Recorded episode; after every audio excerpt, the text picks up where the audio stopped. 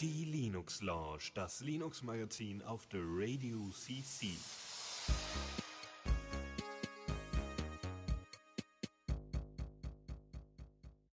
Hallo und herzlich willkommen zur Linux Lounge hier auf der Radio CC. Es ist wieder 19 Uhr und es ist wieder Zeit für ganz, ganz viele neue Linux News und Open Source Zeugs und so.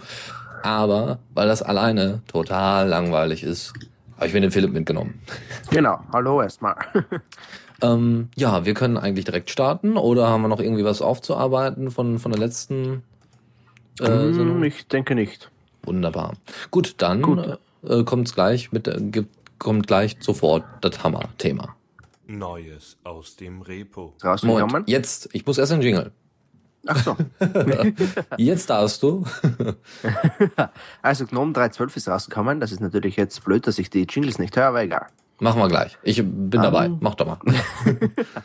also, es haben jetzt mehrere Anwendungen, zumindest laut dem Artikel, ein Facelifting bekommen. Das Ganze soll jetzt besser ausschauen. Ich habe hier wieder mal kein Linux im Einsatz, damit ich mir das anschauen könnte. Dann kann die Foto-App jetzt auf Facebook zugreifen, was ja eh keiner braucht, aber sie kann es jetzt halt. Wayland-Unterstützung wurde kräftig ausgebaut.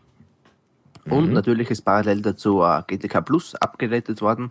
Ich habe ja auch noch ja ein, den ein oder anderen Artikel offen. Es sieht ganz gut aus. Ähm, was hier gerade steht, ist, dass es High DPI ist äh, eingebaut worden. Das genau. heißt also, dass die Dots Bench äh, für die Texte und so weiter hochgedreht äh, werden, wodurch die Texte dann flüssiger ausschauen oder zumindest runder, würde ich jetzt mal sagen. Ne? Be beziehungsweise wenn du einen größeren Bildschirm hast. Also es gibt ja so, so genau, Retina-Displays ja, und so und dann äh, sieht das nicht so pixelig aus, weil High DPI ne, äh, dann funktioniert. So hohe Auflösung. Genau, ja. Und äh, Dennis hat mich ja gerade darauf hingewiesen, diese Jump-Lists. Äh, soweit ich das sehe, kann man dann eben zum Beispiel direkt im Firefox sagen, ich schaue mir gerade mal das Bild an, ähm, dass er zu einem bestimmten Dings hinspringt, ne? Genau. Einer bestimmten Seite oder so. Die Jumplists kennt man äh, entweder von Unity oder eben von äh, ja, Windows 7.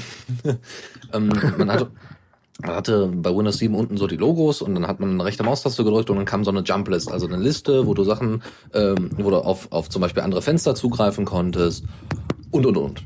Ähm, äh, bei Aha. Unity kannst du sogar es so einrichten, dass du, das hatte ich sogar mal, dann machst du äh, benutzerdefinierte Jumplists und erstellst also damit zum Beispiel Links zu bestimmten Webseiten.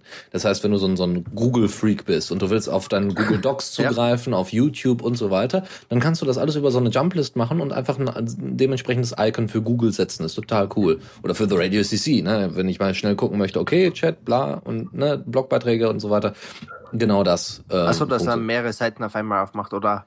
Ja, einfach, dass sie schneller, dass Aha. du quasi einen Link im, ähm, ja, einen Link zum Beispiel durch Firefox, ne, da, da, dadurch, dass, ähm, dass du dann automatisch Firefox öffnest mit der dementsprechenden URL. Ähm, Ach so, ja. Das, das okay, ist kürzere ja. Wege und, und ich glaube, das gibt's auch, oder eben auf die dementsprechenden Fenster zugreifen kannst. Und ich hatte die Extension, es gab früher für, für GNOME schon so eine Extension. Bei Rhythmbox zum Beispiel wäre das ganz hilfreich. Du könntest dann Start und Stopp da reinpacken als Funktion. Okay. Ne? Das, äh, das wäre ja für den einen oder anderen hilfreich, wenn er nicht sowieso schon Tastatur-Shortcuts dafür benutzt. Aber grundsätzlich sowas. Oder, oder bei Pigeon könntest du dann sagen, okay, ich möchte einen neuen Benutzer hinzufügen und da packst du dann einfach so einen, so einen Menüpunkt damit rein. Das heißt, du hast schnelleren Zugriff, ohne das Programm wirklich zu öffnen oder sowas. Weil es schon Ah, ist. cool, ja. Mhm. Ja. Dann sehe ich, kann man jetzt im, äh, wie heißt es, in der Shell direkt durch die Thumbnails mit der Tastatur navigieren. Also für alle äh, Programmierfreunde was Cooles, ne? Mm, ja, wenn du wenn, wenn du alles so ein, per, ja, per ja, genau. geht. Genau. Wenn du, also das heißt, du hast so eine Übersicht, ne, bei Norm und dann ja. hast du außen links das Dock und oben die Leiste und so bla. Und dann hast du eben diese Übersicht von drei, äh, mehreren Leuten. Und da haben sich ja viele drüber aufgeregt, oh Mist, ich kann mit der Tastatur kaum die Norm Shell benutzen. Ähm, Verbesserungen ja. in der Form gibt's dann das schon. Okay, ja. Uh, und natürlich ist parallel dazu auch GTK 3, äh, GTK Plus geupdatet worden. Mhm. Auf, also auch auf 3.12. Ja, mhm, genau. genau. Ja, sehr schön. Ähm, ja, ich bin mal gespannt. Äh, ich warte darauf, dass äh, in Arch Linux das äh, erscheint und dass ich es runterladen kann und ausprobieren kann. Und dann muss ich noch mal länger warten für Manjaro und äh, naja gut, mal gucken. Also da, da bin ich sehr, sehr gespannt. Und am Ende der, äh, der, ähm, der Sendung gibt's auch noch, auch noch mal für die Leute, die es schon haben, ein kleines Leckerchen. Mal gucken. ähm, genau. Dann gibt's einen anderen Release und zwar äh, Bitwig Studio ist das. Ähm, Bitwig ähm, haben wir mal vorgestellt, glaube ich. Oder zumindest mal angekündigt. Äh, ist. das weiß ich jetzt nicht. Ja gut, das ist schon ein bisschen länger her, das stimmt. Ähm, Bitwig ist eine, ein Start-up, das sich hingestellt hat und gesagt hat, hey, wir wollen mal so Sound ähm, Sound Editing, also das heißt, wenn ich äh, also wenn ich äh, Sound mache, so FL Studios mäßig. Das heißt, du hast ähm, oder wie heißt es, wie ist es denn von Adobe das Ding? Audacious? Uh, Soundbooth. Soundbooth, nee. genau, ja, so ähnlich. Aber es geht tatsächlich eher darum, dass du eben ähm, so ähnlich wie, wie, wie, wie äh, äh, Professor Click seine Musik zum Beispiel macht. Du hast ein bestimmtes Programm und arbeitest, äh, um, versuchst dann Sachen zu remixen oder Samples aneinander zu reihen und daraus einen kompletten Track zu machen. Und ähm, oder abzumischen die die ganzen äh, die ganzen einzelnen Samples oder sowas äh, zu mastern am Ende des Tages und ähm, so das alles kannst du mit mit Bitwig machen. Du hast mehrere Spuren wie eigentlich ja, quasi ein Video-Editor für Audio. ähm, nur eben, nur eben nicht im Stil von Audacity, wo es vor allem um ähm, Aufnahmen geht und dann mhm. wegschneiden oder so, sondern einfach wahnsinnig viele Zusatzfeatures mit Effekten und Samples und Plugins und keine Ahnung und Loops und Instrumente und unfassbar. Also sehr, sehr coole Sachen, die da drin sind. Ja. Und äh, wie gesagt, vor kurzem haben die das äh, veröffentlicht für Mac OS X, Windows und natürlich, sonst würden wir es hier nicht erwähnen, für Linux. Und äh, das bedeutet im Endeffekt, dass wir in Zukunft wahrscheinlich auch äh, Sound Editing unter Linux, wenn vielleicht dann mit Jack oder so. Gut, es gibt ja schon, ähm, wie heißt das denn nochmal, das andere Soundprogramm, ähm, auch wie Auda, nee, nee, nee, nicht Audacity, sondern äh, Ocean Audio. Nee, äh, ja, doch. Ja, das war das andere, genau, aber das ist mehr so Aufnahme, Schneiden und so, ja. so, so ein richtig so, ein so, ein so ein Riesending. Ich weiß, ich, äh, ich weiß es äh, nicht. Python fängt man, meint gerade Adur. Ja, also genau, Adur, genau. Ja. Richtig, genau so, danke sehr. Genau das war's, Adur, weil ähm, das ist ja auch schon sehr weit entwickelt, aber Bitwig könnte da mit 300 Euro nebenbei bemerkt, die man dafür zahlen muss für das Programm, äh, ja, vielleicht, du. vielleicht, vielleicht eine, ja, einen Schwenk machen, weil die bieten natürlich wahrscheinlich auch noch Support an. Und für Leute, die dann eben die Software brauchen, die invest, also ne, so, so größere Studios oder sowas, die können dann sich vielleicht auch einen Linux-Rechner oder einen Linux-Server holen und da Bitwig Studio drauf laufen lassen und ja, dann haben wir Linux-basierte Sounds. Yay! ja, und von deinen Sounds kommen wir gleich zu meinen Sounds und zwar äh, Snappy, mhm. ein schlanker Media Player für GNOME. Ich habe mir das kurz angeschaut. Äh, eigentlich, wer braucht mehr als die VLC, sage ich jetzt mal, aber schaut ganz cool aus, ist halt relativ einfach aufgebaut. Ähm, auf diesen Multimedia Framework G-Streamer und der GUI-Bibliothek äh, Clutter. Mhm. Sofern ich das zumindest richtig ausspreche, ja, ist mir aber auch egal. dann, äh, wie auch der VLC, hast du viele Audio-Video-Formate, Untertitel, dann, was auch der VLC kann, Vorbild über mehrere Bildschirme, ähm, was ich sehr cool finde. Und bis jetzt gibt's halt noch keine Doku, dass eben erst die 1.0 Version ist. Ja, das Ganze liegt unter GPL Version 2. Mhm. Ja, genau. Ja, sehr schön. Ja, wer, ähm, ich weiß gar nicht, steht X, äh, steht X11 oder der X-Server unter, unter GPL? Ich denke, ne? Oder doch was mhm. Liberaleres? Ich bin mir da mhm. nicht sicher. Na gut, ist auch egal. Also der X-Server 1.16 ist nicht veröffentlicht worden in der Form, hat aber ein weiteres Feature hinzubekommen. Äh, 1.16 soll irgendwie Ende des Jahres oder sowas fertig sein oder Mitte des Jahres. Die haben sich da während des Beitrags so ein bisschen widersprochen. Naja, mal gucken. Ähm, weil Ende des Jahres ist erst 1.15 rausgekommen, deswegen da kann noch viel passieren. Ähm, und zwar gibt es da eine ähm, ein Projekt, sagen wir mal, innerhalb des X-Server-Projektes. Das, das nennt sich Glamour. Und Glamour ist dafür zuständig, dass 2D-Beschleunigung ähm, auf 3D-Hardware ausgelagert wird, damit 2D besser funktioniert und schneller läuft. Das heißt, wenn ich ein 2D-Spiel spiele, zum Beispiel Tetris, und ich möchte, äh, habe aber 3D-Hardware, habe also eine sehr, sehr gute Nvidia oder äh, AMD-Grafikkarte oder sowas und möchte das auch nutzen, ähm, dann äh, gibt es da die Möglichkeit in Zukunft, dass der X-Server das auslagert an die 3D, äh, also äh, auf die 3D-Hardware mit OpenGL und Co. Und das bedeutet, dass du eine Geschwindigkeit von der von den 2D äh, von den 2D Operationen hast von dem äh, mindestens das Doppelte, wenn nicht sogar noch darüber hinaus. Ja, äh, das ist schon heftig. Also doppelt so schnell ähm, kannst du dann Tetris spielen. so, ungefähr, ja. Also bei manchen, es gibt ja so Side-Scroller oder ich weiß nicht, wie das bei T-Worlds zum Beispiel abläuft, wie da genau drauf zugegriffen wird, ob da irgendwie auch doch irgendwie 3D drin ist, aber ich glaube, das ist nur 2D. Bei solchen Geschichten könnte es tatsächlich sein, dass T-Worlds dann ohne Ruckeln, warum auch, ich glaube, das ist ressourcentechnisch jetzt auch nicht so ein Riesenproblem, aber es gibt vielleicht einige Programme oder einige Spiele, die tatsächlich, was 2D-Beschleunigung angeht, doch sehr problematisch sind. Oder die Gnome Shell hat ja ähm, so so nutzt er die Mesa-Treiber für 3D-Geschichten. Ja, um, ja gut, das hat noch nicht hat nicht so viel damit zu tun. Aber es gab früher mal so GNOME 2D oder so Unity 2D und solche Geschichten. Ähm, Wenn es da irgendwie eine relativ geringfügige Grafikkarte gibt, die das trotzdem irgendwie ausführen kann, mal gucken. Also das wird alles sehr, sehr interessant und ähm, ja, mal gucken. Also das ist einfach schon mal so ein Teasing dafür, was dann im X-Server 1.16 kommt. Kann also nochmal interessant werden. Eine andere Geschichte, die auch wieder so ein bisschen, also die, die quasi mit der Konkurrenz zu tun hat oder mit dem Kollegen, mit dem, weiß ich nicht. Also man hat ja keine Konkurrenz unter den Linux äh, Open Source Bereichen. Nein, nein, nein, nein, nein. Hallo KDE und GNOME, nein, nein, das sind besten Freunde. Nein. und äh, Wayland hat äh, hat ja eine ähm, Live Disk. Das wissen vielleicht einige nicht eher bekannt unter dem Namen Rebecca Black OS. Rebecca Black war damals irgendwie so ein ja, Meme, so, ein so, eine, so ein It's Friday, keine Ahnung, so einen komischen YouTube-Song und war halt so Kindergarten und alle haben sich darüber aufgeregt. So ein bisschen wie, so ein bisschen äh, wie, wie What Does the Fox, eine Mischung aus What Does the Fox Say, ja, ähm, und ähm, ja, was haben wir denn noch? Oh, genau, Call Me Maybe von, keine Ahnung, ja, so, so ungefähr. So nervig ungefähr und auch so bekannt. Auf jeden Fall. Ja haben die jetzt am 21.03. Äh, die eine neue Version veröffentlicht. Ähm, Rebecca Black OS ist, das erst, ist die erste Distro jemals, die Wayland komplett unterstützt und auch alle ähm, äh, ausschließlich Wayland benutzt und basiert grundsätzlich auf Kubuntu. Ähm, hat dazu ähm, jetzt um die, den neuen Master-Zweig, also das alles was mit dem Git-Code aus dem Master, aus der Master-Branch rausgeholt. Das heißt, das, was so als ja, normaler Release vielleicht, ja, nicht ganz, also das, was relativ stabil läuft, das ist jetzt zumindest in Rebecca Black OS drin und ähm, zeigt damit eigentlich ganz gut, wie der derzeitige Stand von Wayland und äh, dem Kompositor äh, Weston ist und hat auch einige, ähm, einige Software natürlich, also fast nur Software mitgeliefert, die eben nativ auch unter Wayland läuft. Was man aber dafür, also das Ding, das Image äh, ist 1,2 Gigabyte groß. uh, hast du keine CD mehr? nee, nee, nicht wirklich. Das ist richtig, ja. Ähm, und dazu kommt noch, dass es nur 32-Bit angeboten wird bis jetzt. Was schade ist, weil ich meine, wer hat heute noch einen Only 32-Bit-Prozessor? Don't know. Naja gut, egal. Also äh, man kann es ja zumindest mal ausprobieren, ist sicherlich äh, mal ein Blick wert. Zumindest mal zum Testen. Ja, deswegen ist es ja ein Live-Image. Noch eine andere kleine Geschichte, äh, eine andere Desktop-Umgebung.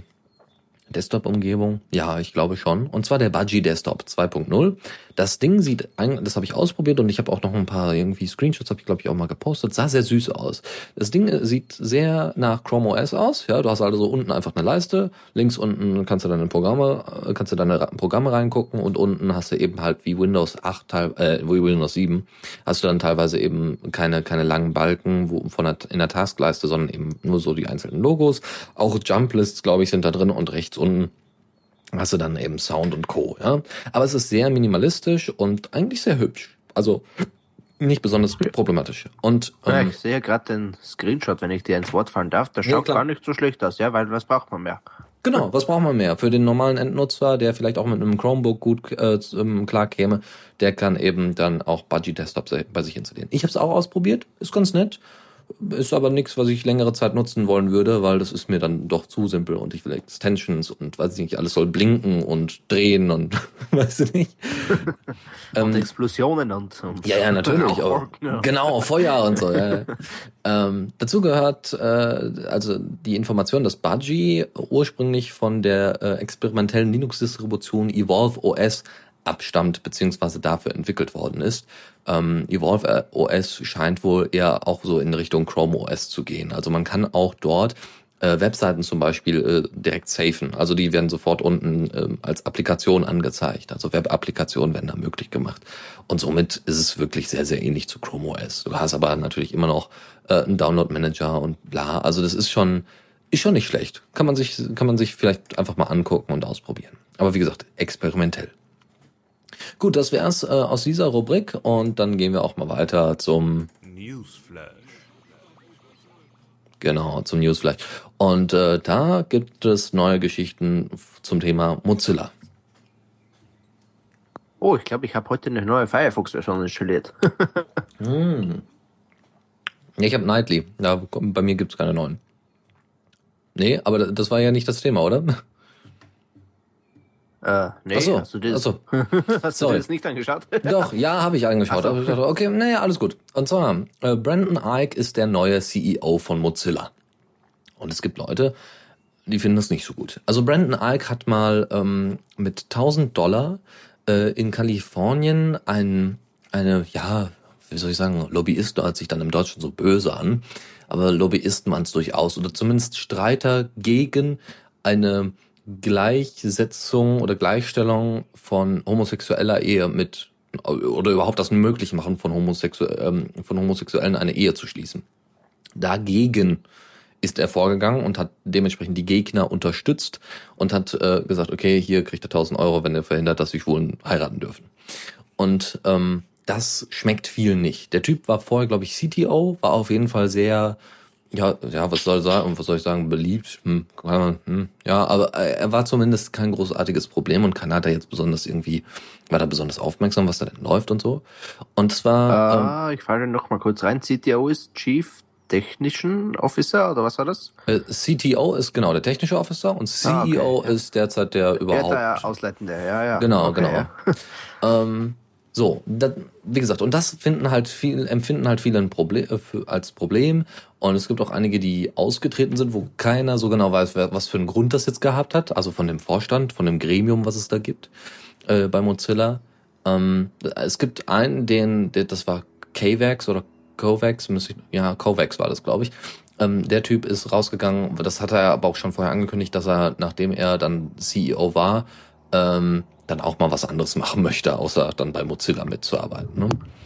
Ähm, beim an, bei manchen anderen weiß man das nicht so genau. Naja gut, auf jeden Fall äh, es gibt da jetzt eine riesen, riesen Diskussion über diesen Typen und ob der denn überhaupt ordentlich, äh, also ein ordentlicher Mozillianer sein kann, ja, und im Mozilla ordentlich arbeiten kann, wenn er denn doch so äh, homophob ist und solche Geschichten. Und ähm, naja, muss man, wie gesagt, alles äh, so ein bisschen kritischer beobachten, weil er hat auch durchaus sehr interessante Äußerungen getätigt im Sinne von, dass er gesagt hat, hört mal zu, ähm, ich, äh, ich äh, bin ganz klar hier als CEO von Mozilla und ich werde hier keine Politik oder sowas machen. Ich werde nicht äh, hier die, die Trennung zwischen Homosexuellen und Co. oder sowas irgendwie fordern oder sowas. Das ist auch nicht das Ziel, sondern es geht darum, egal, unabhängig von, von, von, ja, äh, Ethnie oder was auch immer, äh, unabhängig von Sexualität und so weiter, soll hier bei Mozilla einfach gute Arbeit geleistet werden und ich möchte das gerne unter Beweis stellen. Deswegen würde er sich doch mal wünschen, dass viele Leute ihn da unterstützen erstmal, damit er auch zeigen kann, dass er das machen kann. Also er hat auch ganz klar gesagt, wenn ich hier das jetzt einfach nur erzähle, bringt das natürlich überhaupt nichts. Aber so einen kleinen Vertrauensvorschuss, dass das doch eine tolle Sache wäre für ein halbes Jahr oder ein Jahr, ähm, dass die Leute ganz genau merken, dass er das wirklich ernst meint und dass er das durchsetzen möchte und, und helfen möchte, Mozilla weiterzuführen und besser zu machen. Ähm, ja, das, das, da wünscht er sich einfach so ein bisschen Rückendeckung anstatt einfach nur bloße Kritik. Und ich muss Ja, sagen, das finde ich, das Ja, finde ich dann gar nicht so schlecht, wenn er es wirklich trennen will. Also wenn du wirklich hier und da einen, einen äh, knappen Strich zieht, sage ich mal. Genau, wenn er das unter Beweis stellt, ja, dass er das kann, ja, dass er seine politischen Ansichten oder seine, weiß ich nicht, gesellschaftlichen Ansichten, das ist ja auch irgendwie, wenn er das in irgendeiner Form äh, zurückstellen kann und das unter Beweis stellen kann, dass es da keine, äh, keine Probleme gibt, dann äh, sehe ich da auch kein Problem drin, weil, ähm, wie gesagt, als CTO hat er wohl sehr gute Arbeit geleistet und so weiter. Und es gab aber natürlich noch andere Favorisierungen, ne, wer da als, als neuer CEO von Mozilla auftauchen soll und sowas. Ja, da gibt's dann natürlich die Leute, die dann so ein bisschen traurig darüber sind, dass der andere Manager da es nicht geworden ist, der im Mobilbereich wohl besser klarkäme als Brandon Ike. Und ähm, naja, gut. Wir warten einfach mal ab. Ich hoffe mal, dass sich das alles wieder abkühlt. Ich meine, das ist ja auch wieder ein riesen Flame War, so von wegen, oh nein, was hat er denn getan? Ich meine, ich bin auch kein groß, äh, ich, ich bin ein absoluter Gegner der Homophobie. Homophobie, nicht der Homosexualität, sondern Homophobie. ähm, aber ähm, ja, ich glaube, dass man ihm da einfach jetzt mal, weil er jetzt in der in der Situation ist, dass er ausführender äh, Officer ist und dass er das einfach mal unter Beweis stellen soll, dass er das durchaus trennen kann und dass er das im Mozilla ordentlich führen kann. soll er mal machen. Ja, mal gucken, was passiert. Genau, ja. Wenn So. nicht, können sie ihn ja eh noch rauswählen, ne? Wahrscheinlich halt zumindest. Ja, oder er wird dann irgendwann wahrscheinlich, wenn der Druck zu hoch wird, äh, Ja, wird- geht er von alleine, ja. Ja, genau. Ne? Also das, das kann gut sein. So, naja gut. Ähm, ja, es gab dann irgendwie noch einen, noch einen Blogbeitrag von jemandem, der, äh, der selber äh, homosexuell ist und der dann vor kurzem geheiratet hat wohl. Und ähm, ja, wohl da ziemlich fertig war, als er erfahren hat, dass Brandon Ike ausgerechnet der neue CEO von Mozilla werden sollte. Und hat, glaube ich, auch deswegen seinen Job quittiert oder sowas oder wollte, wo- hatte damit nichts mehr, wollte damit nichts mehr zu tun haben und solche Geschichte. Naja, okay, hat dann auch Man noch kann Auf überreagieren. ja, und hat dann da einen riesen, ja, wie auch immer. Also gut, man kann da, wie gesagt, einen riesen Fass aufmachen. Ähm, ich finde es nicht richtig, dass er so eine Einstellung hat, aber wie gesagt, solange er da seinen Job ordentlich macht und äh, das da keine Rolle spielt, soll er machen. Soll er erstmal unter Beweis stellen und dann gucken wir mal, was daraus wird. Zumindest eine Chance geben den Leuten, sonst bringt das alles nichts. Gut, Genau. anderes Thema. Und zwar das Fairphone. Das Fairphone, das Fairphone wird bald, äh, soll weiter, soll noch ein bisschen mehr produziert werden und es soll ein neues Modell wahrscheinlich nächstes Jahr geben.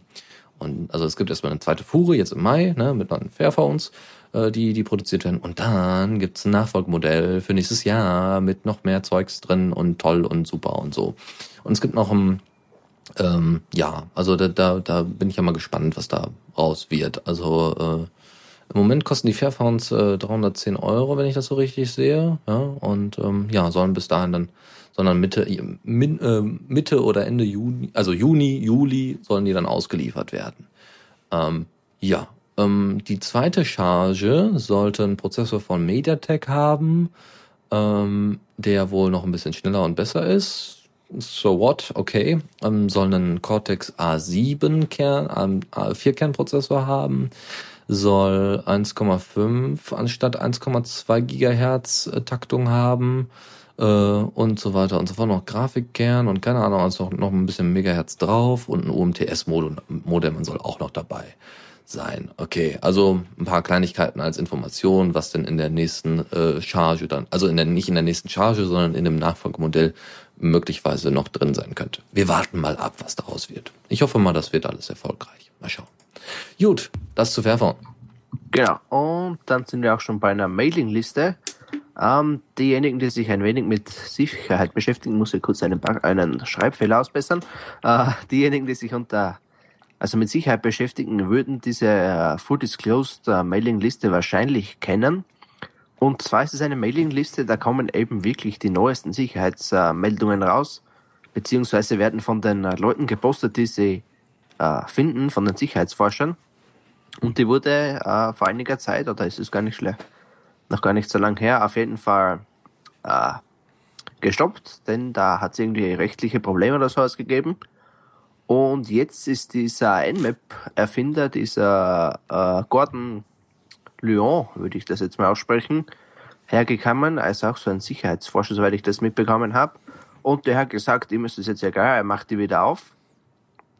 Ähm, denn er denkt, dass es doch eine wirklich richtige Rolle äh, spielt. So eine Mailingliste eben, um äh, Sicherheitslücken auszubessern. Ne? Mhm, also das heißt, da werden einfach so, so Sicherheitslücken einfach aufgelistet, so von wegen, hab was gefunden, da sollte Genau, man ja, das ist da und ja, genau. Äh, anscheinend betreibt er auch dieses äh, Secklists.org und hat anscheinend äh, Erfahrung mit Umgang mit rechtlichen Drohungen und Löschanforderungen. Also das dürfte nicht so selten sein, mh, dass die Leute, also dass Firmen herkommen und sagen, hey, den Sicherheitsbug, den gibt's zwar, aber wir wollen davon nichts wissen oder so.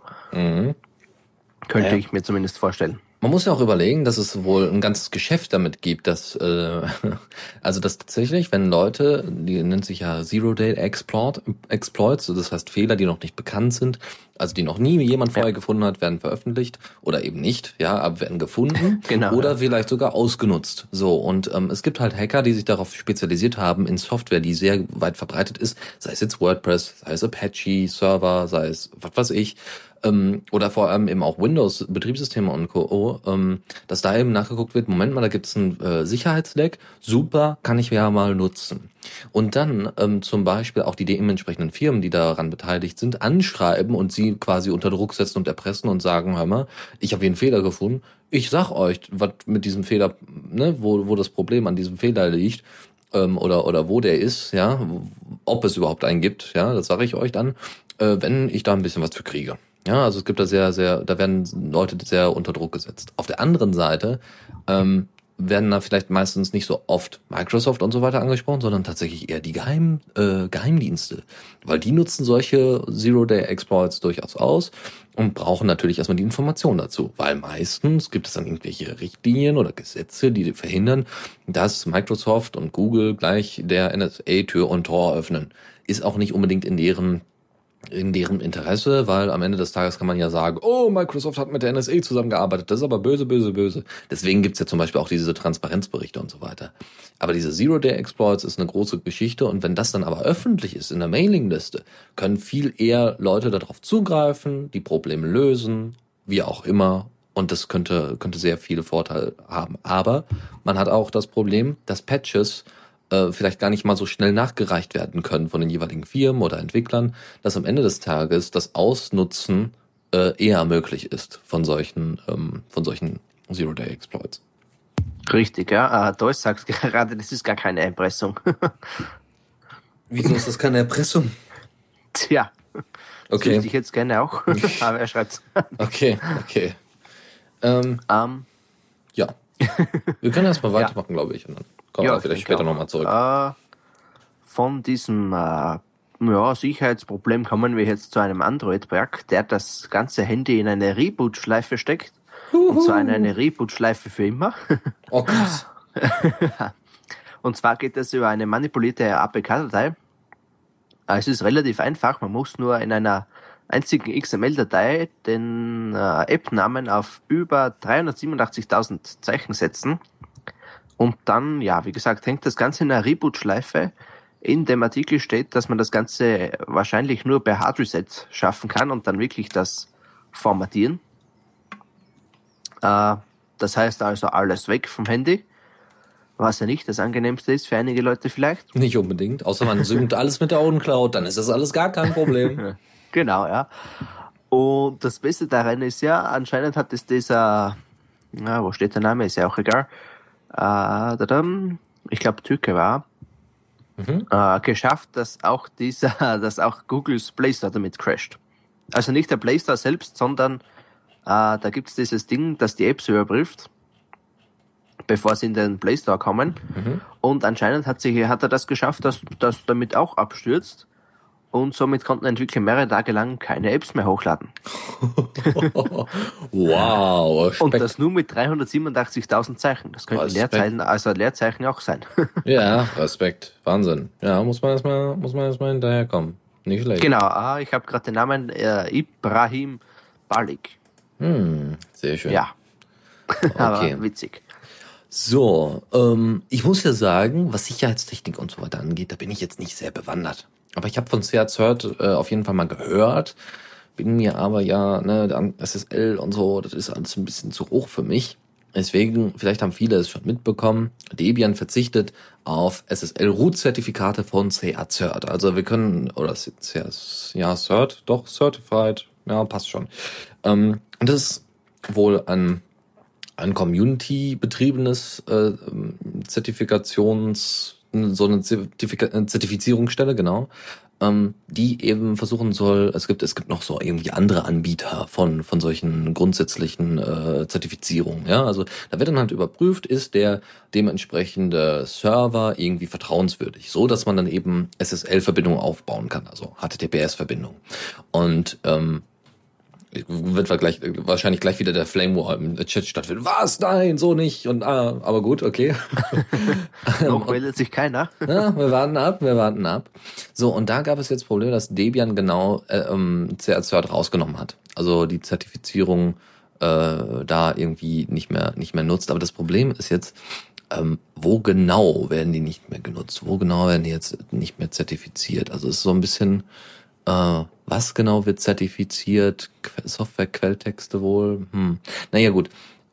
Also es geht in erster Linie um Sicherheitsprobleme oder mögliche Sicherheitsprobleme, dass CA da nicht vertrauenswürdig genug ist und Debian jetzt sagt, wir wollen zwar Community, aber ihr macht es ja noch nicht mal richtig und deswegen lassen wir das. Ähm, und deswegen gab es da so einen kleinen Aufruhr und auch so ein leichtes Aufwachen. Was ist Aufwachen? Es gab tatsächlich ein, äh, ein Aufwachen äh, bei CA Cert, äh, CA Cert, keine Ahnung.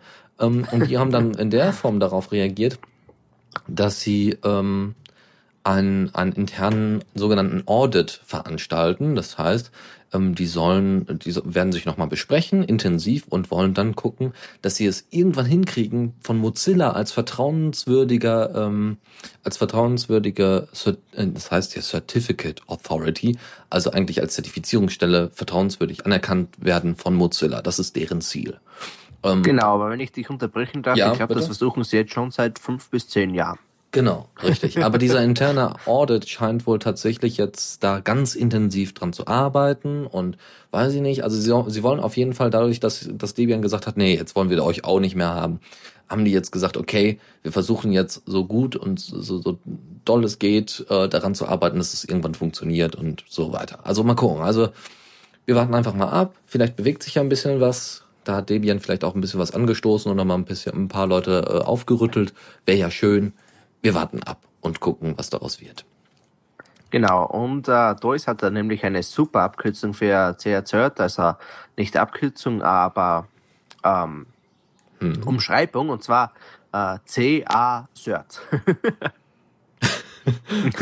okay, gut. Ähm, so, ja, dann von Sicherheit zurück zu freier Software. Die, viele Leute haben ja einen Raspberry Pi liebevoll Raspi genannt. Und es gibt da bestimmte Sachen, die sind nicht so Open Source, wie sie hätten sein sollen können. Ähm, wir haben ja schon in der letzten, ich glaube, das war sogar vor zwei Wochen, wurde großartig angekündigt, hey, es gibt jetzt irgendwann bald möglicherweise die Möglichkeit, dass freie Grafiktreiber für das Raspi rauskommen. Und es ist tatsächlich passiert es gab irgendwie die Dokumentation, glaube ich, oder, oder bestimmte Schnittstellen oder sowas sind offengelegt worden, irgendwie offen angezeigt worden. So, und das hat sich jemand hingesetzt und hat einen freien Grafiktreiber programmiert. Und zwar Simon Hall ist das. Und es gab eine, eine Art, ja, nicht Gewinnspiel. Gewinnspiel war das nicht, ein Wettbewerb. Wer als erstes diesen freien Grafiktreiber für, ähm, für das Raspberry Pi fertig baut. Und Simon Hall hat gewonnen und kriegt 10.000 US-Dollar. Da kann man sich ein bisschen was von kaufen. Vielleicht noch ein Raspberry Pi. so, und hat dann, und das, der, der Punkt war dann, äh, also um das zu testen, ob das gut funktioniert und wie das funktioniert und so weiter, äh, das war endgültig Quake 3 auf dem Raspberry Pi zum Laufen zu bekommen. Und das hat er geschafft. Und zwar mit einer Frames per Second von 133. Das ist doch mal Respekt für so ein kleines Ding, wo kaum die Desktop-Umgebung flüssig läuft. Aber das ist, ja, wow, nicht schlecht. Ja, ist, dafür braucht er zum Kompilieren, ich glaube, zwölf Stunden oder was stand da, ne? Ja, ja, genau. Er braucht ungefähr zwölf Stunden. Dazu braucht er natürlich die neueste Version vom GCC-Compiler, also nicht die neueste, aber zumindest äh, mindestens Version 4.7 weil 10%, weil 10% äh, Effizienz vom, vom Kompiliervorgang her äh, da passiert. Und man muss das Modell B haben, man sollte eine SD-Karte haben, die 10, mindestens, also mindestens 8 GB, aber am besten wäre so 10 bis, bis mehr als 10 GB Speicher äh, hat, ja, SD-Karte. Und äh, auf jeden Fall, wie gesagt, das Modell B mit 512 MB RAM, äh, das wäre wohl am besten. Und äh, das ist das ist sehr beeindruckend. Ich bin gespannt. Wieder mehr Open Source Software woo, und wieder mehr Freiheit für das Raspberry Pi, was sehr nötig ist, was sehr wichtig ist. Voll toll. Gut, andere News. Äh, es gibt ja einige von uns in der Community, die haben das Nexus 4 und die wollten vielleicht schon immer mal Yolla ausprobieren und das können sie jetzt, weil Yolla hat tatsächlich, ähm, wie sie schon, weiß ich nicht, vor einem halben Jahr angekündigt haben, wollten sie auch für andere Geräte Yolla herausbringen, also Selfish OS rausbringen. Und ähm, Yola hat gesagt, jo, wir haben das jetzt mal fertig. Und ähm, naja, nicht fertig, aber sie haben es zumindest so, dass sie ein Image anbieten, was man sich drauf spielen kann auf dem Nexus 4. Die Installation ist vollkommen kompliziert, kommen wir gleich nochmal zu. Aber grundsätzlich äh, planen sie, also fehlen noch viele Funktionen. Ja, also Kamera und so weiter und GPS und so. Das, man kann noch nicht mal telefonieren. Ah, wer braucht das? ja, man kann noch nicht mal telefonieren und solche Geschichten. Und NFC und Bluetooth funktionieren auch alle nicht. Also das dauert noch ganz, ganz lange, bis vor allem das Nexus 4 ähm, äh, läuft und so, aber es gibt schon Arbeiten am Nexus 7 und es gibt schon Arbeiten am äh, Samsung Galaxy S3 LTE, an der LTE-Version. Ähm, gucken wir mal, was da kommt. Es wird auf jeden Fall dran gearbeitet. Und äh, am besten ist eigentlich immer noch das Nexus 7, weil da funktioniert noch nicht mal die Ansteuerung des Displays. Das heißt, du hast ein schwarzes Display so ungefähr. oder oder es, es ist grisselig oder sowas. Das ist schon Schau, sehr, ich habe eine neue Version am Handy, ah, am Tablet. Ja. Oh, jetzt geht nicht mal mehr das Display. das ist nicht Rebecca Black OS, das ist Black OS. Ne? ja, ja. Ähm, auf jeden Fall, die Installation ist auch nochmal wahnsinnig kompliziert. Und zwar musst du erstmal auf dem Nexus 4 die Android-Version 4.2.2 drauf haben. Okay, das kriegt man noch hin. Danach installierst du den Cyanogen-Mod 10.1.3 drauf. Äh, okay. Genau, und dann musst du ohne zwischenzeitlichen Reboot es hinkriegen, das Sailfish, äh, Sailfish äh, ähm, OS Image draufzuladen. Wenn du das dann geschafft hast, dann hast du Sailfish drauf und kannst aber noch nicht mal telefonieren. Also, ja, also super. Ganz, ganz großes Tennis. Nein, aber sie sind wohl, sie arbeiten da wohl stetig dran, dass es auch alles äh, unterstützt wird und so weiter. Und wie gesagt, das ist einfach erstmal die Ankündigung ja, wir haben da was zum Download, aber am besten benutzt ihr es nicht. ja, also ähm, schön zu sehen, dass da, äh, dass da für Yola gearbeitet wird, aber das Pro also für Selfish OS. Problem ist aber, dass Selfish OS ja immer noch nicht ja, Open Source ist. Sie haben viele Sachen Open, also einige Sachen Open Source, auch den Webbrowser. Und ich hoffe einfach mal, wenn sie fertig sind, also sie basieren irgendwie auf vielerlei äh, Open Source Hardware, äh, Software, äh, äh mehr und, und, und noch so ein paar Dinger sind da drauf. Ähm, Wäre natürlich schön, wenn dann irgendwann es so weit wäre, dass, dass zumindest Jolle irgend, also Selfish OS irgendwann mal open sourced wird. Aber da warten wir einfach mal drauf. Mal gucken, vielleicht kommt da was bei rum. Gut, ähm, so, noch eine andere News, damit wir damit auch dann durch sind mit der Rubrik. Und zwar SUSE stellt K-Graft vor. Hatten wir, glaube ich, schon mal ganz kurz angesprochen. Äh, und zwar geht es darum, dass man eben den Linux-Kernel patchen kann, ohne dass man einen Neustart machen muss. Normalerweise muss man für die Kernelmodule ja, ne, damit die sich neu laden und solche Geschichten, muss ich einmal komplett den Rechner neu laden und wenn die neu geladen, alles super. So, und jetzt hat man eben eine Technologie entwickelt oder es gibt schon mehrere andere äh, Vorschläge oder Ideen dazu, wie man das am besten umsetzen kann, die sagt, okay, wir ähm, benutzen quasi, wir, wir haben ein Kernelmodul, was haben wir denn da am besten? Also ich hätte zum Beispiel das Canon-Modul Encrypt für eine Verschlüsselung der Festplatte. So, und ich brauche jetzt da unbedingt ein Patch für. Und ich will aber nicht alle Dienste und so weiter, also ne, zum Beispiel für, für einen Server. Ich habe einen Server und da ist, der ist groß, der ist schnell und der ist toll und da ist jetzt ein Debian drauf und ich will jetzt schnell den Linux-Kernel oder ein Kernel-Modul patchen und dafür wäre eben ganz schön, ich muss jetzt Encrypt patchen, damit das, damit es nicht dazu kommt, dass ich irgendwie meine Daten verliere. Das ist also ganz, ganz wichtig, weil Sicherheit. So, und ich will aber jetzt nicht den, die komplette Webseite runterschalten, den Mumble-Server, äh, die OwnCloud oder sonst irgendwas oder den Diaspora-Pod, sondern ich würde das einfach gerne so laufen lassen aber schnell noch eben patchen. Wie machst du das? Genau, du nimmst, nimmst K-Graft und äh, lädst quasi das, ähm, das neue, die, die neuen Funktionen des neuen Kernelmoduls einfach mit hinein. Und die ersetzen quasi beim, beim äh, neuen Ein Einladen, wie auch immer da genau, ja, äh, ersetzen die quasi die alten Funktionen, die es vorher gab. Das, wie das genau dann funktioniert, also das hört sich vielleicht jetzt noch einfacher an, als es endgültig ist, weil diese Umsetzung, das softwaretechnisch umzusetzen, ist wohl sehr kompliziert. Und deswegen gibt es da auch, ähm, sagen wir mal, viel Konkurrenz. Also man hat auf, einem, auf der einen Seite Oracle, die damals von SUSE sogar äh, witzigerweise genau diese Technologie abgekauft haben. Damals hieß das Programm oder die, die, ne, die, die, Technologie K-Splice. Wie gesagt, das ist jetzt bei Oracle. Ähm, um das zu nutzen, muss man aber sich bei Oracle registrieren man kann es aber trotzdem kostenlos nutzen, für eine gewisse Zeit lang wohl.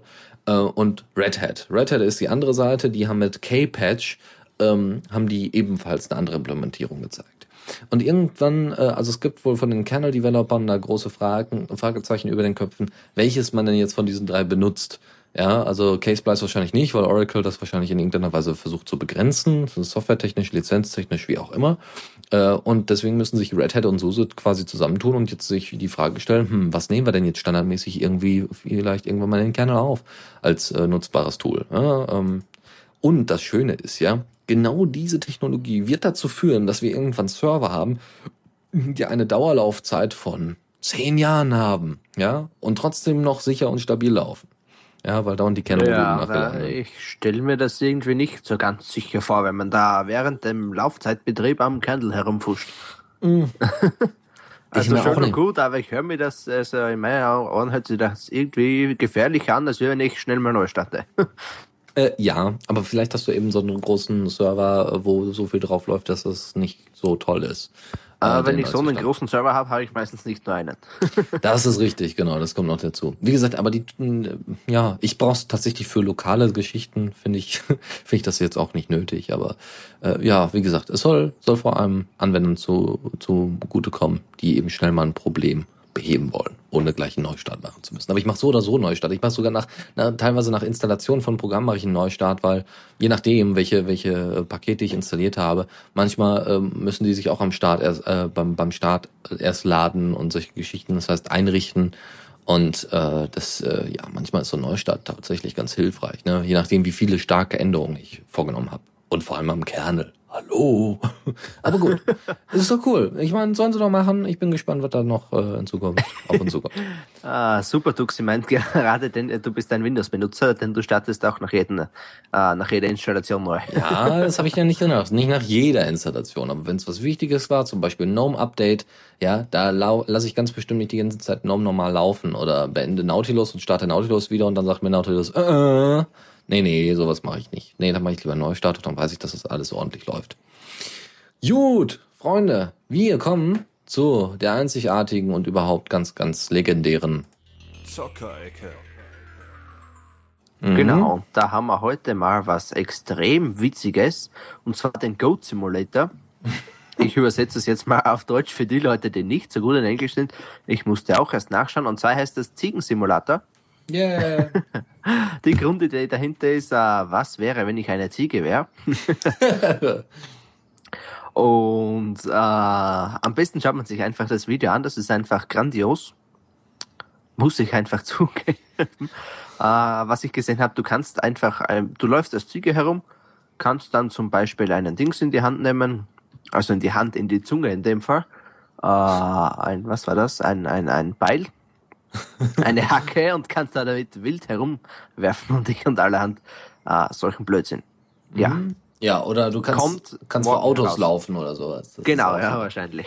Ja, oder kannst, weiß ich nicht, dann gibt's noch irgendwelche Katapulte oder so. Also ganz, ganz kranker Scheiß. Ganz, ja, genau. Total klasse. Komplett was anderes Indie halt. Genau, genau. Aber das gibt's Und- auch eben für Linux. genau, und ich bin ja fast am überlegen, ob das nicht vielleicht ein April-Scherz wird, da ja morgen der 1. April ist und es morgen rauskommen soll. Ja, doch. Ich hoffe doch, dass es, äh, nee, ich hoffe, dass es auf, de, auf jeden Fall der Wahrheit entspricht. aber dass es als Aprilscherz trotzdem durchaus taugt. Aber ein Genau, ja. Simulator. Ich meine, wer sich die Arbeit macht, so, ne, die Engine dafür zu nutzen und solche Geschichten und das zu programmieren, dass du als Ziege da rumlaufen kannst, warum denn nicht? Ich finde das total cool. Ja, wie gesagt, kommt halt morgen raus. Äh, Wenn es unter 5 Euro kostet, werde ich es mir auch holen, also sonst muss ich halt bei Steam auf die Aktionen warten. ja, genau. Und ja, dann kommen wir eigentlich von diesem Ziegen-Simulator direkt äh, zu einem Jump'n'Run aus Österreich. Ist zwar jetzt nicht Open Source und auch sonst nicht wirklich was, aber es gibt's für Android. Und da wir am Anfang der Vorbereitungen noch nicht wirklich viele Themen dran hatten, habe ich es mit reingenommen. Nennt sich Q-Runners, ist bei einer österreichischen Spieleentwicklerfirma entstanden, habe ich gleich schon gesagt. Naja, Mhm. ähm, ist eben ein Jump'n'Run mit RPG-Elementen. Und was mich eben äh, bei diesem ganzen Spiel fasziniert, äh, ich bin ja in Kontakt mit einem der Entwickler, äh, es ist und bleibt kostenlos. Also im Spiel dreht sich alles um Cure, das äh, Währung, die eigentlich keine ist. Und man könnte natürlich jetzt glauben, ja super, da kann man natürlich klasse In-App-Käufe machen, aber nee. Ähm, die App ist so aufgebaut, dass es eben immer um dieses Cure geht, aber es wird nie äh, In-App-Käufe geben. Was natürlich auch eine interessante Strategie ist. Die App kostet auch selbst nichts. Ähm, ich frage mich da, wie sich das Ganze finanziert, aber ja, Mhm. wir werden sehen. Genau, Cure Runners. Äh, das ist eine Ja. Android-App, ne? So. Ja, Android und iOS, ja, Ah, richtig. wunderbar. wunderbar. Gut. Äh, aktuell aber nur in Österreich zu testen, soweit ich das sehe, denn anscheinend fehlt für den internationalen Vertrieb äh, ein Partner, warum auch immer. Ja, ja, ganze rechtliche Bürokratie, Kacke da, das ist äh, sehr aufwendig, ja. Genau. nicht. Ja. Und ja, dann kommen wir auch zur, schon zur letzten News aus dieser Kategorie und zwar SteamOS wurde abgedatet. Ich glaube, ich werde mir das jetzt auch mal dann runterholen.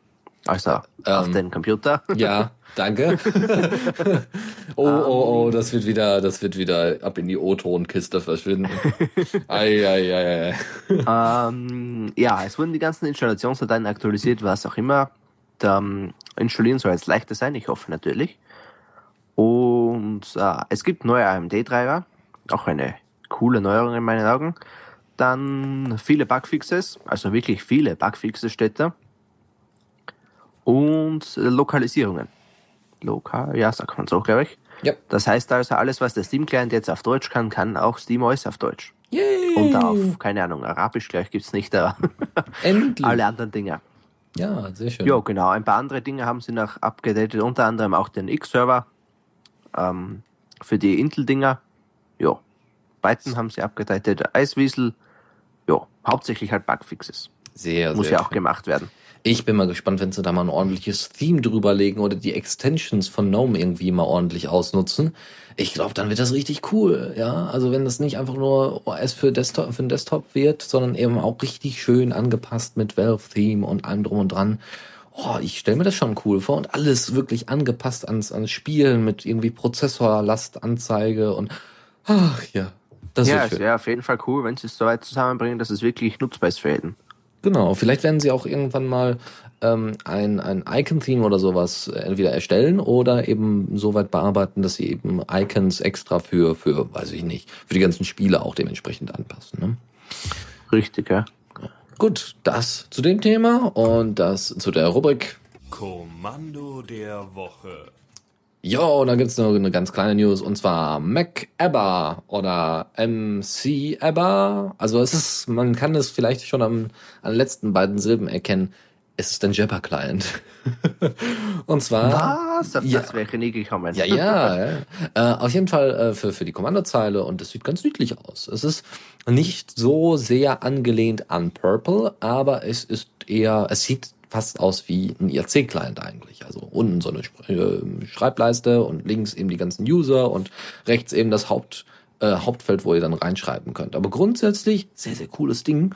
Und ähm, ich wollte ja eigentlich immer mal wirklich mir so einen kleinen Server, in Anführungszeichen, eine Raspi, aufsetzen, wo einfach nur ohne Ende Kli-Zeugs drauf läuft. Nur es, ich brauch's einfach nicht. das ist einfach unnötig. Ich brauch's einfach nicht. Aber äh, wer tatsächlich ähm, viel mit der Kommandozeile macht und äh, die Maus nicht so gerne mag, kann ich auch verstehen. Es gibt viele Leute, die äh, zum Beispiel Awesome nutzen oder in Zukunft vielleicht doch die Gnome Shell. Hm, ja, na gut.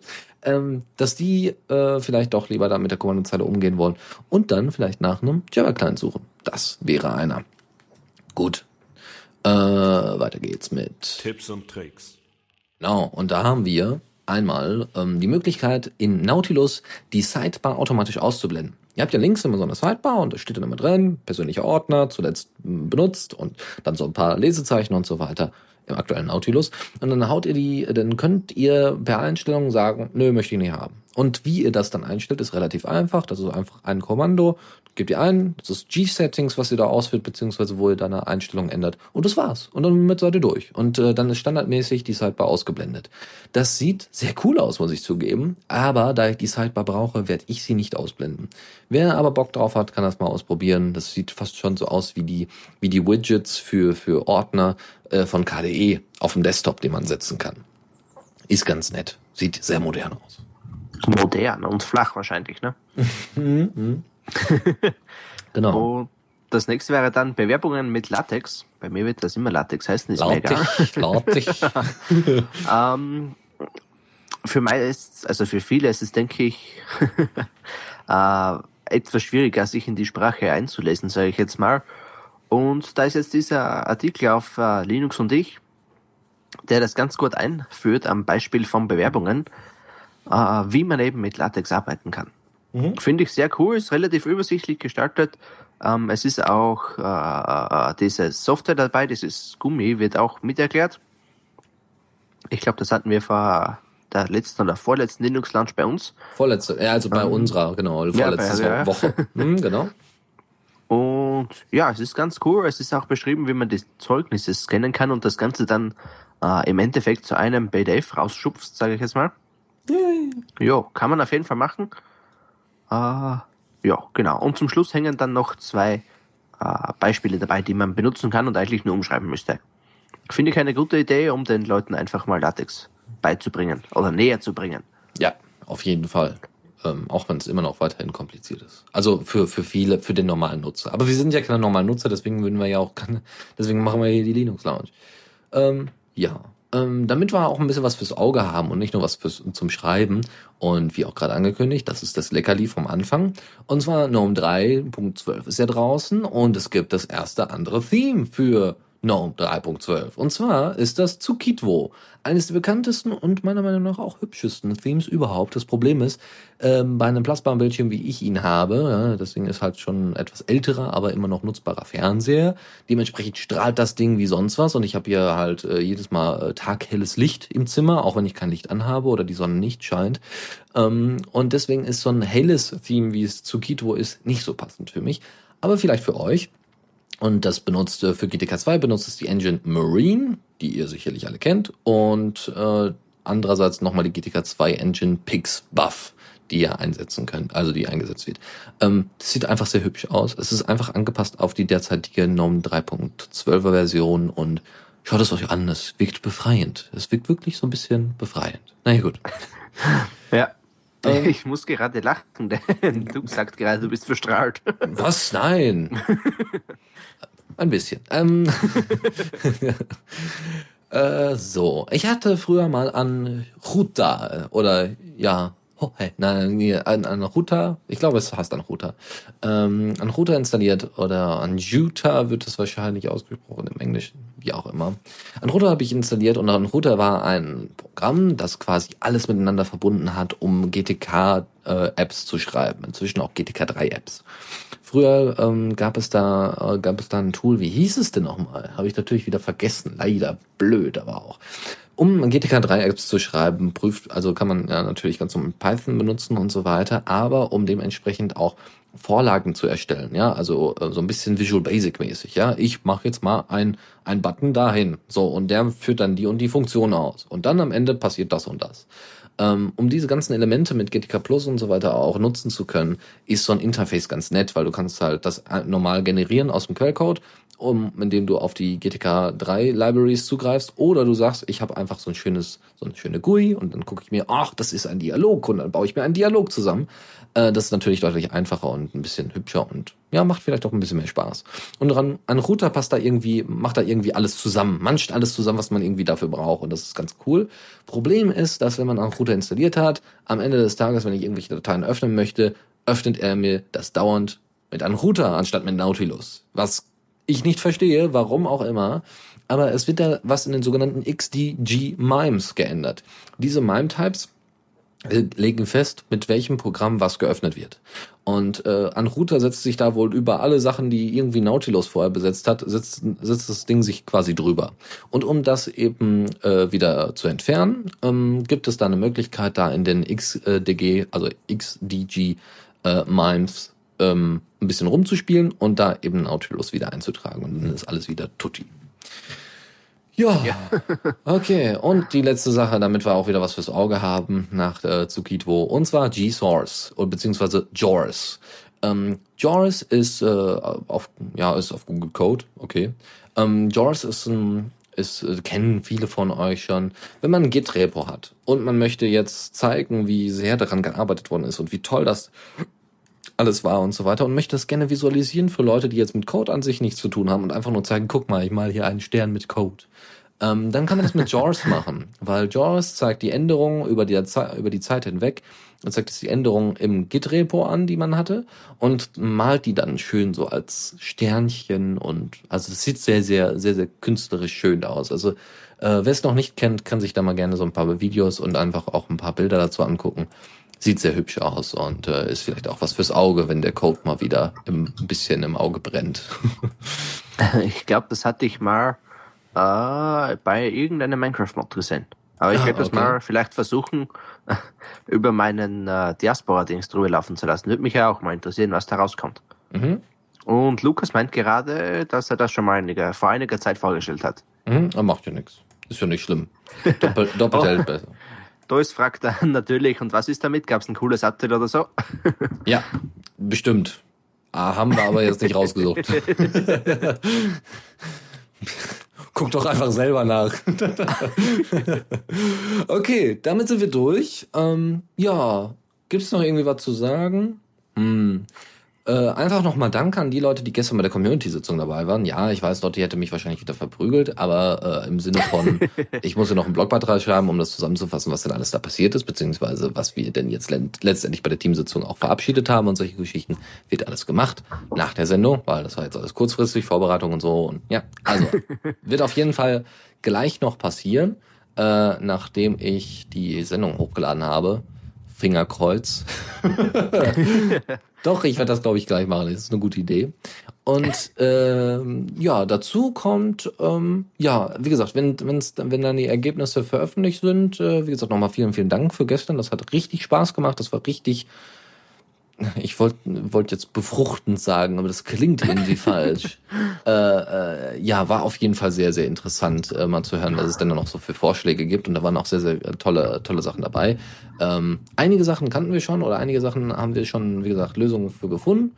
Und äh, wie gesagt, wer irgendwie technisch bewandert ist mit den Techniken, die wir auch hier einsetzen oder selber mal ein bisschen was programmieren möchte und noch nicht weiß was und was Nützliches programmieren möchte, der sollte sich bei uns melden, weil wir haben bestimmt. Was? Wer möchte was Nützliches programmieren? Das stimmt, das stimmt, ja.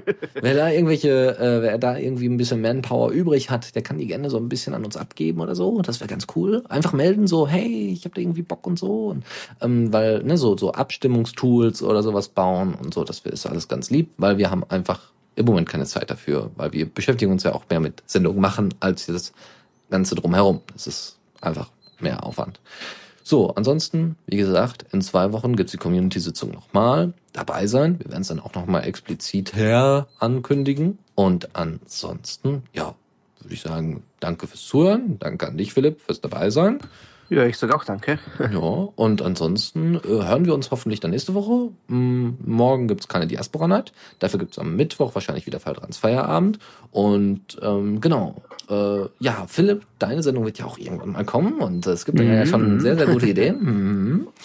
Äh, was meinst du denn? Äh, ja, was gut. Wir werden, ich glaube, wir spre besprechen das gleich nochmal, äh, wie das denn da weiterlaufen wird.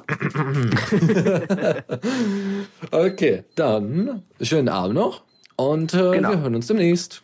Ciao. Vielen Dank fürs Zuhören. Die Shownotes findet ihr auf theradio.cc zusammen mit dem Mitschnitt und dem RSS-Feed der Sendung.